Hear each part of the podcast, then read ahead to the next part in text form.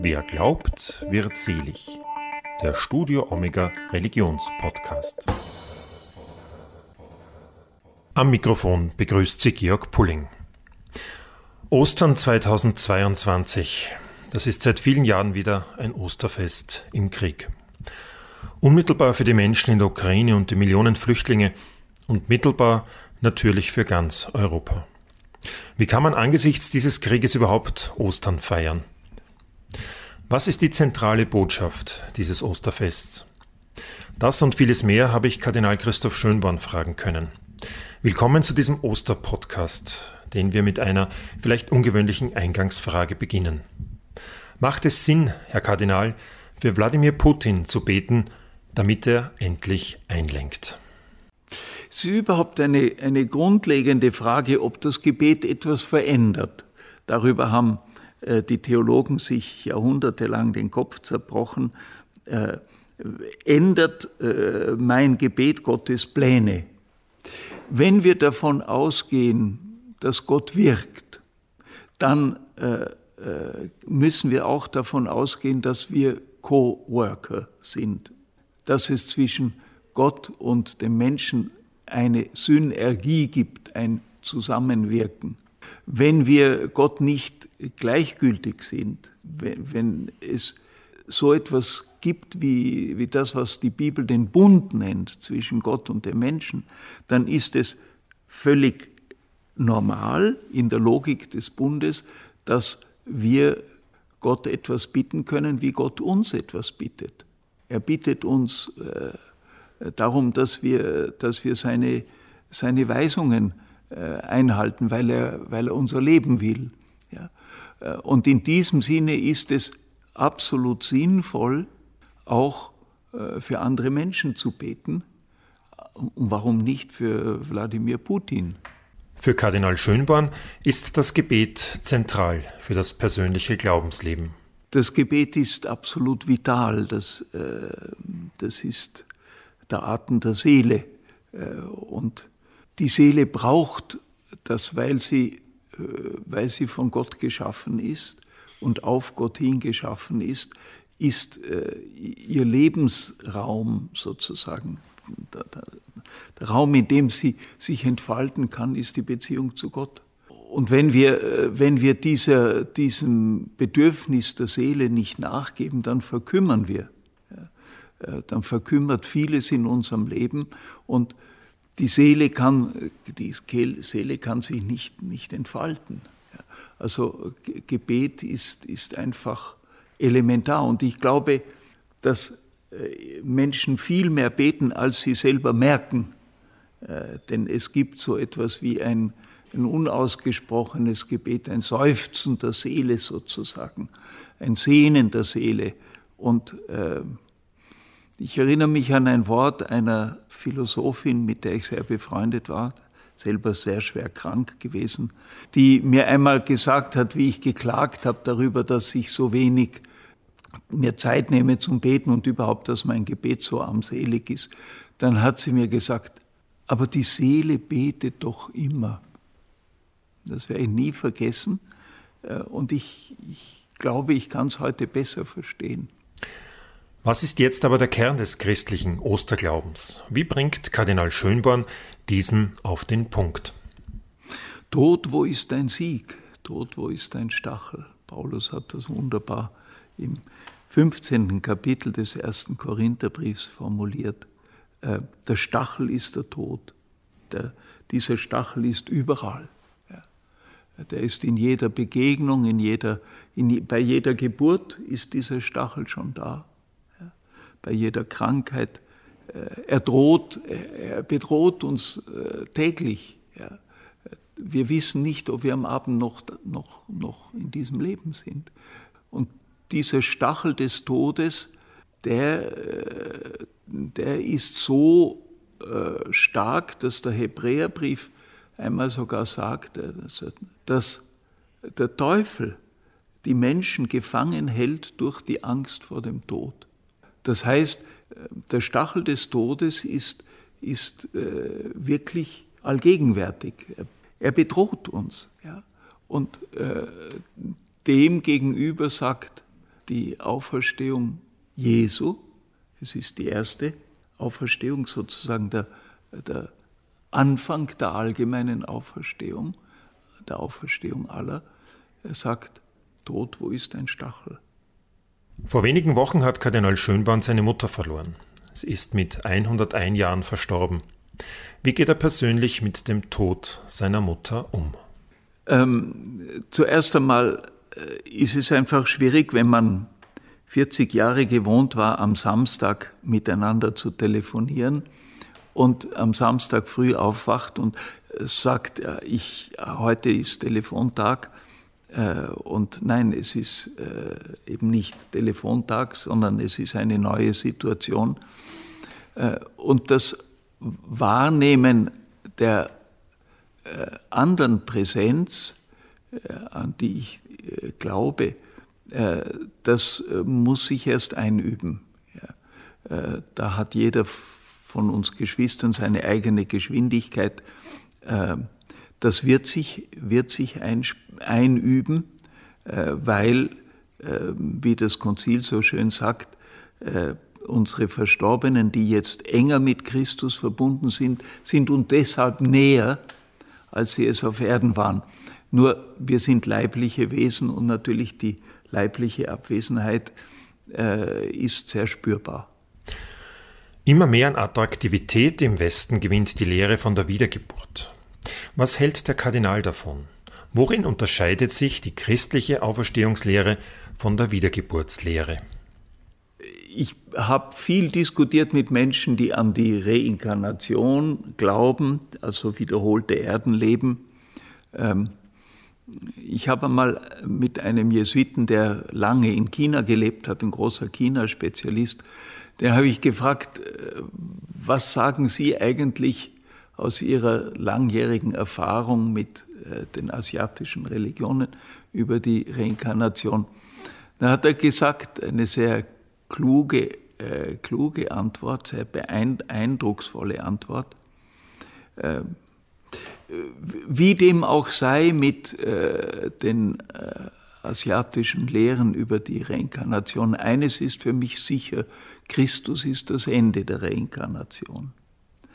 Und ich habe mir das so übersetzt, äh, ganz äh, anschaulich, es ist unvorstellbar, dass Jesus zum rechten Schächer, der mit ihm gekreuzigt war und äh, der zu Jesus gesagt hat, denk an mich, gedenke meiner, wenn du in dein Reich kommst.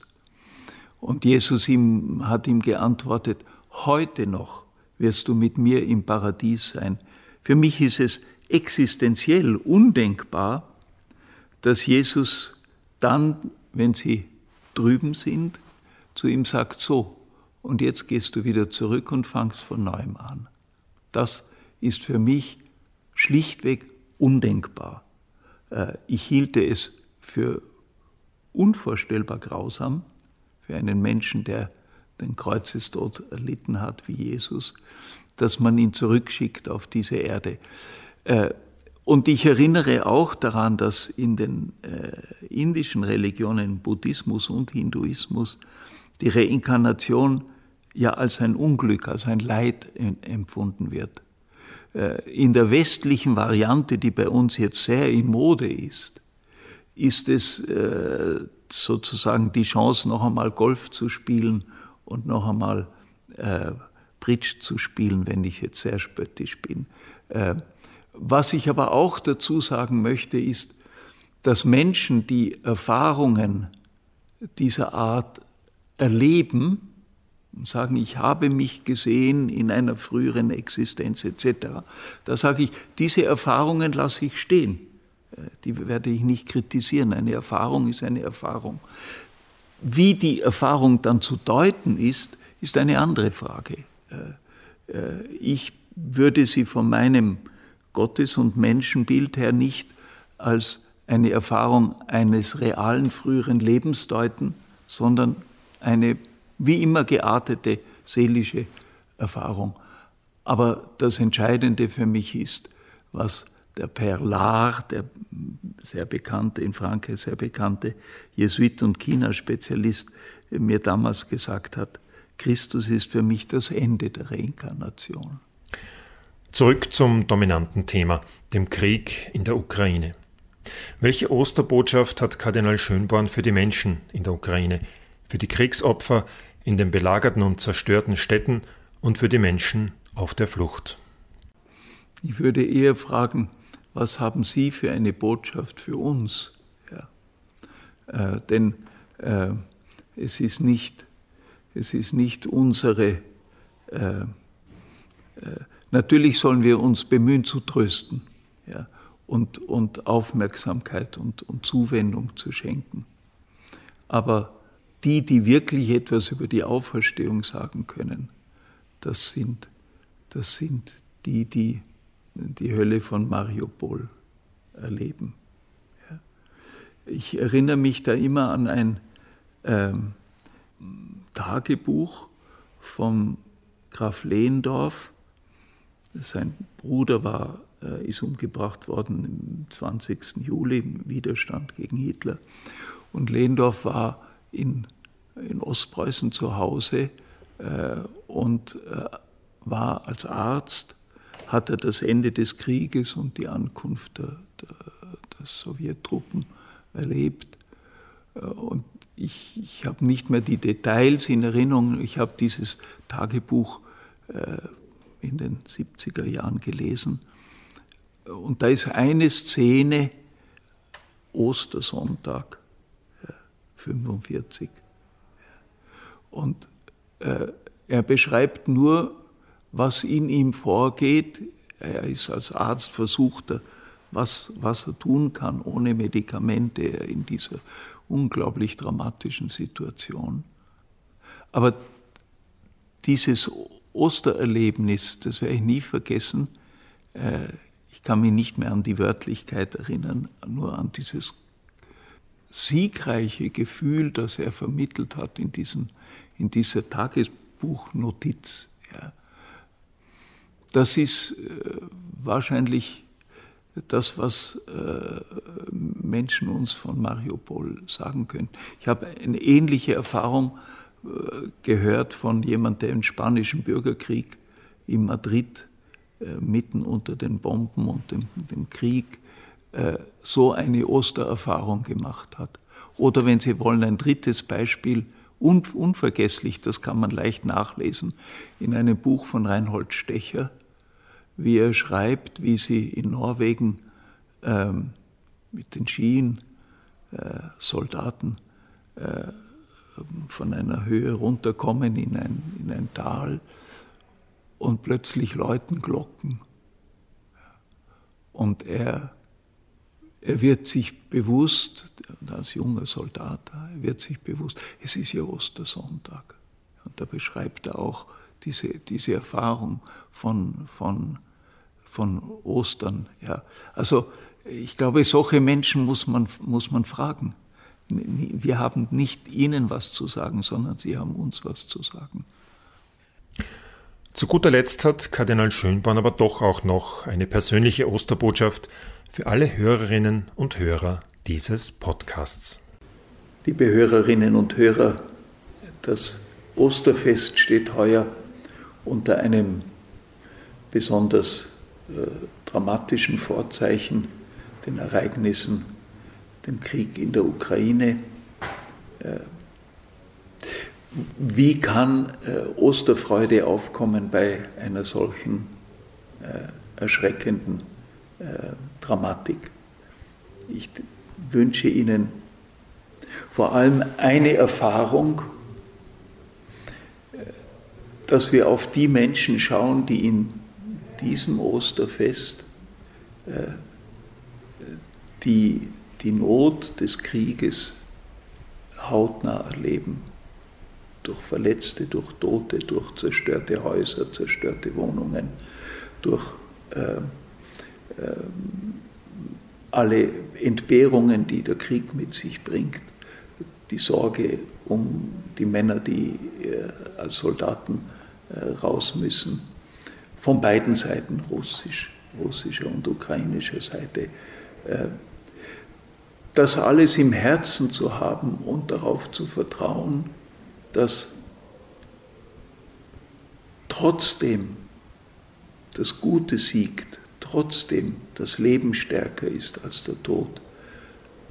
Das ist gerade in dieser Zeit, in, in dieser Situation eine ganz konkrete Form von Osterglaube, darauf zu vertrauen, dass Christus auferstanden ist und für uns da ist. Und ich empfehle Ihnen äh, das, was äh, die Menschen in der Ukraine und in Russland machen, wenn sie Ostern feiern. Sie grüßen einander mit dem Gruß Christos voskres und man antwortet darauf, wo ist die voskres? Christus ist erstanden und man antwortet darauf, Christus ist wahrhaft erstanden. Ich würde es gerne sehen, wie in der Ukraine und in Russland in dieser Situation an Ostern Menschen einander diesen Wunsch zusprechen. Das hat ein ganz besonderes Gewicht.